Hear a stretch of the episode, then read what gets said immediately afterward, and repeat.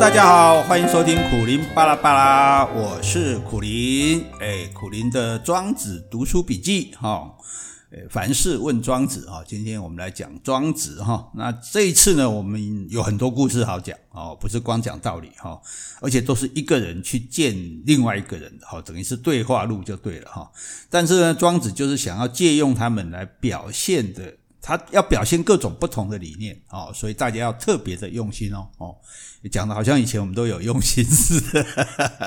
好，那首先讲到哈，说虚名啊，人的虚名就好像破鞋子一样，哎，这什么意思呢？哈，那我们讲到一个叫事成起哈，宾士的事，成功的成，起立世界的起哈，这不重要了哈。这个人呢，他去见老子哈，他就对老子说：“我听说你是有大智慧的圣人。”哦，所以不远千里而来见你。可是见到你以后呢，我大失所望。我好像哦，来到一个老鼠洞里面，看到撒了满地的菜叶，我一点都不懂得珍惜。哇，哎，你看跟圣人讲话这样够呛吧？哦，真的是很没有礼貌了哈。哎，但是我你要大家知道这个。春秋战国时代，百家争鸣哈，所以在大家诶谁也不听谁那一套。那时候也没有什么下令要要读四书五经、孔孟之道哈，所以每个人都你反正你有道理你就讲哈，所以讲得过人家你就赢哈。那他这样讲话这么呛，那你觉得老子会很火吗？说哇，你这大胆狂徒竟然对我这样嘿，诶结果老子什么反应都没有嘞，那么恭维哦，连嗨都没嗨一声哦。哦，那基本上就把它当空气这样。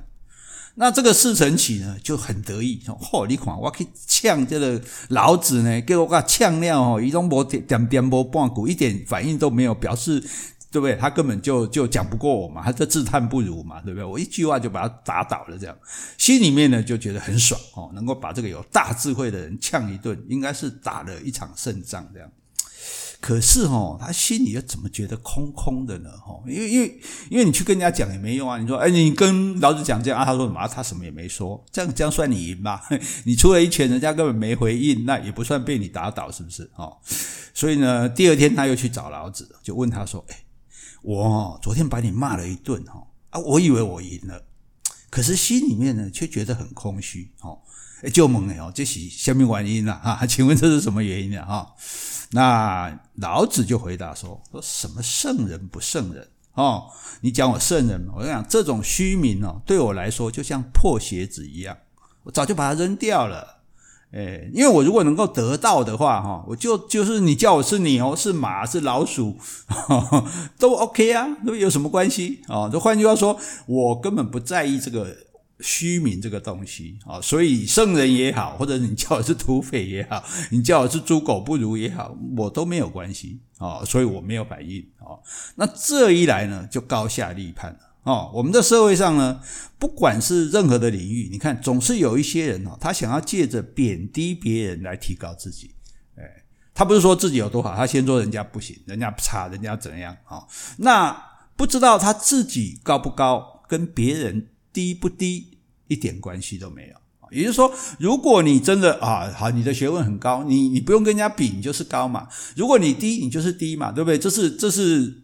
自然的事情，那你不需要靠着贬低别人来抬高自己啊？难道他们如果本来是低的，不需要你贬低吗？如果他们本来是高的，你贬低了他，你就比他高吗？那不见得啊。所以有些大家有时候特别喜欢去轰一些啊，好像比你有名的人啊，比你有地位的人，有时候也有这种心理，要把他拉下来啊。但是问题是，诶，拉不拉得下来，那要看他的本事，也要看你的实力哈。因为一个人在任何一方面如果有了成就，哈，做得比比一般人好，他自然就会得到比较崇高的地位嘛。其实我们在心里都有一个排行的嘛，对不对？不管是文学、艺术，这政治甚至也是一样啊，企业也是一样啊，对不对？演艺人员更是一样，你这心里面自然会给他一个排行，谁大牌谁小牌，不是他自己说了算的，是大家心里面觉得的哈。所以那因此你的有这么高的地位，别人对他的尊敬呢，就是发自内心的哦，绝对不是因为说他去贬低其他人才得到的。对不对？林志玲有今天，难道是因为他说谁谁很差，谁很差，谁很差吗？没有啊，从来都没有，对不对？所以，所以就是，你就从这里就可以看出来，谁是真正的高手，对不对？真正的高手是不会去呃用贬低别人来成就自己的哈。所以呢，这个成士成起啊这么做哈，他就像一个大公司里的小职员哦，这小职员自己绩效不好，绩效不好呢，就担心位置不保啊。可是呢，他又实在不优秀，那怎么办？他就只好拼命说别人的坏话。哎，好像别人都听起来不行了，他就变得比较厉害嘛，对不对？假设公司说十个人，呃，讲小一点好像说这个或者这个单位要裁掉两个，那他可能就是被裁掉那个，他就找两个人来拼命说他坏话，告状、打小报告，好、哦、让老板、上司觉得说那两个比较差，把那两个干掉，他就没事，是不是有这种人？好、哦，对，可是。哎，老板又不是塑胶做的，难道他会看不出来吗？哈，嘿，谁好谁坏啊？听你一句就决定谁好谁坏，那他还叫老板吗？那是他当员工都不够格了哈。所以相形之下，这个四成起跟老子哈，简直就天差地远哦。老子呢，他不但因为自己的修养达到了崇高的地位，而且他一点也不 care 这个位置所带来的虚名，这个才叫做真正的修道啊，对不对？修道是这样修的。哦，像我们社会上有一些人呢，稍微有成就，就动不动叫自己是大师哦，或者别人称他为大师，他也欣然接受哦。那我刚刚讲过，我是绝对不敢这么嚣张的哈，我是一点雕虫小技、口舌之能哈，凭什么被叫大师？哦，有的话哈，应该是大失所望的大师啊。如果你叫我这个大师，我是 OK 的了哈。所以其实很道一样的道理嘛。你像佛教的修行者，不管他道行再高。他大概就是自称和尚或者是法师哦，但是呢，你只要看到一些自称哦，自称上师上人哦，因为上不就是自认高人一等吗？啊，但是你不是说众生平等吗？问那为什么你会在上呢？哦，所以如果是这样子的。自称这样子的人，尤其称的更更更离谱的都有了了哈。那基本上就不用给他太高的评价，因为呢，他还被困在世俗的虚名里面哦。今天我们说某某老和尚，可是我们对他是充满崇敬的，所以叫他老和尚一点也不会贬低他，不见得非要叫他上师不可哈。所以那那如果你还困在这种虚名里面，那啊啊你是要怎样得到啊？哦。所以这个事成起哈，就现在在戏呀，知道事情严重了哈，知道老子不是简单的人物，赶快先边下去，连正眼都不敢看他一下，然后就很谦虚的问说：“我错了，我该死啊！没有了，这一句是我加的了，我错了啊，请问我要怎么做才能改变自己呢？”哎，那我们这老子呢也很有风度哈，很有没有叫他去假赛哈，回答他说：“你昨天来的时候一副骄傲的样子，好像是要来跟人家打架的。”这个呢，就好像草原上的一匹野马，突然被人抓到了，就心气浮动、焦躁不安，完全失去了他的本性啊！失去了本性的人哦，就叫做自然的贼哦，贼就是那个盗贼的贼哦。你如果要修道的话哈，你就要恢复你自然的本性，哎。所以这个比喻其实是很清楚的哈，就很多时候我们自以为是，甚至自以为了不起，我们就想要去挑战权威，想要去打败比我们更厉害的人。但是呢，其实因为自己心虚，没有把握，所以才会虚张声势啊。虚张声势的方法是什么？一上来就想借着贬低对方来抬高自己。而且马上就质疑世俗给他的评价和尊敬。你干嘛要搞？你干嘛要好？不要吧？哈，我可比你还厉害。哈，以为只要在言辞上压过他，哎，自己好像就打擂台成功了。哈，比他还行了。哈。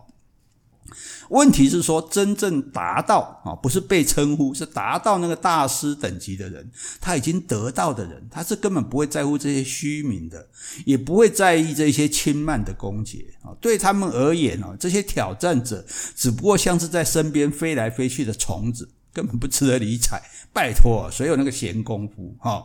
所以老子告诉他，也告诉我们，主人就好啊。哦，这句用台语讲比较传神。啊，你说自然就好，不过主人得后啊，啊，就你就依照自然来发展你的本性来对待别人啊，因为自然本来就是一片祥和的，所以你自然的就会跟大家处得很好。你的话因为合乎自然的道理，也会被大家接受，那就好了啊，哦啊，如果你还想要更好，那你就很自然的来找老师，虚心的跟他请教。哦，那老师愿意提点你一下，让你有所收获也好啊。就算老师不爱开口，你也可以在旁边观察他的言行，哦，看看能不能学个一招半式哦。那假如说一个是刚是一个言教嘛，教你嘛；一个是身教啊，这两个教都得不到，那你也可以回家自修啊。对，我们也没有听过孔子或老子有拜过什么老师啊，哈。所以呢，我们之前已经讲过了，哈，这里再复习一下，哈，就是就是很自然的跟大自然学习自然之道，哦，所以你这自然很有意思啊。自然一方面是 nature，就是这个哦外界世界上的这个自然，可另一方面就是很很自然自然而然的就如何啊，所以自然嘛，自然就是这样子。就可以了！不信你去把那个老子或者庄子，你从地下挖出来，我保证他也会跟你这样讲哈。也就是叫你爱主人的哈。那再来下一个故事哈，这个经典不过是豆渣，经典怎么会变豆渣哈？好，这个下一个故事讲的不是修道人，是国王跟工匠哈。那齐桓公哦，这个很有名，大家都认识哈。有一次呢，在屋子里读书啊，那有一个叫做轮扁。哦，轮子的轮，扁就是这个阿扁的扁，哈，被揍扁了的扁，哈，制作车轮的木匠，哈，因为我们之前有讲过嘛，你看道直就当道的当强盗的名字里就有一个道，哈，这做轮子的名字里就有一个轮，哈，轮做轮子的那个阿扁就对了，名字叫做扁的，哈，好，那他在外面做车轮，那这个轮扁做累呢，就放下这个锥子跟凿子，问这个齐桓公说，请问你读的是什么书呢？啊，齐桓公就回答说：“我读的是圣人的经典啊。”轮扁说：“那请问作书的人还在吗？”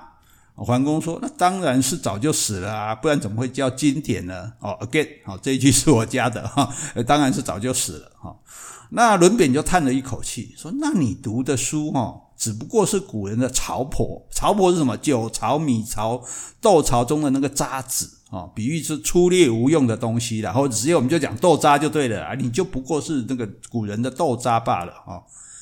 哇，这下把齐桓公惹火了。诶，我平常忧劳国事，日理万万机哈，难得我有空，我也没有去找我的姬妾们寻欢作乐，我还在这边找时间读圣人的经典。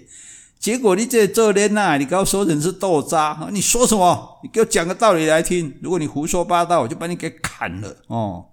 不过这个轮扁哈也是没有在岔的哈，他就不慌不忙的说：“你先不要生气啊，免得高血压发作啊。”这句我加的哈，你听我讲哈，我是做车轮的人，我就用车轮来做做车轮来比喻。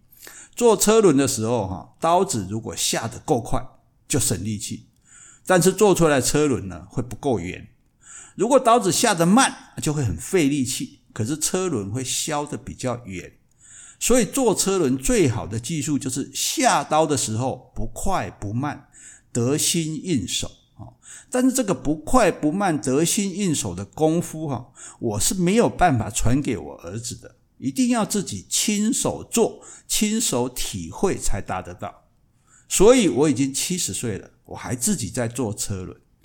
那从这个例子来看，连坐车轮这么简单的事都没有办法传传下，都传不下来，都没有办法用讲的、用记的啊，人家就会了。那古代圣人所得到的那些大道，又怎么可能靠着文字就传下来呢？所以你读的那些书，不过就是古代人的豆渣而已啊，打外加起来存几块渣了而已啊，哈，诶那这个话讲的就很有趣了哈，然后认为很多东西是没有办法靠着文字语言来来传达的啊，就是你要亲身去体会哈。那这样一讲，我们觉得，诶，那庄子这种口气是不是知识无用论啊？哈，其实呢，他不是这个意思哈。更值得我们思考的就是说。做木工的人，他可以把这个方圆规矩，哈，就是这些工具的使用方法来教给学徒啊，但是没有办法把他身上多年累积的技术也直接传给学徒啊。你跟叶问一样厉害的师傅，你可以把他咏春拳的每一招每一式都传给你啊，但是就算你已经练得滚瓜烂熟了，你难道就能跟师傅一样厉害吗？应该是一根脚毛也比不上吧，哈，所以哈，这在讲重点是什么？所以读书哈，不是只读那些文字哦，你要知道那些内容哦，不是说只读那些文字，知道那些内容，然后通通给它背下来，这样就够了，这这样不够的哈。最重要是你要体会那些文字的含义，里面到底在说什么？就像我们现在在讲庄子，庄子这到底是什么意思？我们要去给他思考哦，然后触类旁通，实际运用到生活里。就像我们刚刚讲的，对不对？你要胜过人家，是要靠你自己的成就，而不是靠着去贬低别人哦，这是实际用到生活里面，用到人群中哦。然后呢，你再经过大量的知识的累积，哈，积累，哈，因为你知道更多嘛，你就更知道事情该怎么处理，哈。然后增广自己的见闻，对不对？然后，诶，我们除了多读书，我们也要多听多看别人的这个经验，好，再加上你自己人生的历练，那你才可以多多少少的感觉到自己好像懂了一些什么。哎，其实我们真的是这个样子而已哦，不可能说啊，读一本书，你像说读《论语》，我们都读读过《论语》啊，对不对？文化基本教材啊。可是我也要到了几十年后再去读《论语》的时候，哎，有一些才体会到啊，万来喜这类艺术哦。你要经过你更多的知识、更多的这个见识、更多的自己的经历，哦，你才能够去体会它。不是光看一看就会。如果光看一看，那《论语》读完大家都变孔子了嘛？搞可怜哈。所以呢，你不能够只你如果只会死读书哦，就讲光抄哦，讲光是讲的，然后你就光用抄，再加上背多分，背了就很多分哈。那你不管读了再多圣贤之道，一来呢你没有真的体会，二来你也没有去实践。所以读再多呢，也是白读啊！就好像说，你吃豆子，你没有得到其中的营养，结果你只嚼了满嘴的豆渣而已啊！所以说，经典是豆渣的意思是在这里，哎，所以你要体会，你要实践哈。所以庄子哦，他也不是在跟圣贤过不去了哈，他也不是说看不起讲仁义的经典呐，他只是在强调说，光是读是没有用的，必须去做。啊，而且还要能够悟啊，悟会这个悟就是这个体悟的悟啊，要能够悟，所以我讲悟道悟道嘛，哈，所以我们光不能光空读理论，你今天读了一本理论，你没有去做，那也是没有用的，对不对？圣人教你怎样怎样，你都不照做，你光读有什么用，对不对？而且你要了解为什么他是这样的想法，这样的意思，哈。好，那为了适应读者诸君的水准啊，不是不是，其实是我的水准有限啊，只能举这样的例子哈。我们就拿一个最简单的例子来讲，请问你看了一百本各种食谱，而且你记得滚瓜烂熟、如数家珍，但是你从来没有亲自下厨做菜，那你有可能成为一个名厨吗？卖光啊，对不对？你一定是一边看食谱，一边自己实验，还一边请教别人，最主要是还要看吃的人对这些菜色的反应，然后不断的调整、修正，在这个漫长的寻找美味的过程中，才能慢慢体会到烹饪的精髓。对不对？到后来你也不需要看什么食谱，也不需要在意食客的反应啊，得心应手，你就可以做出一手好菜来了，对不对？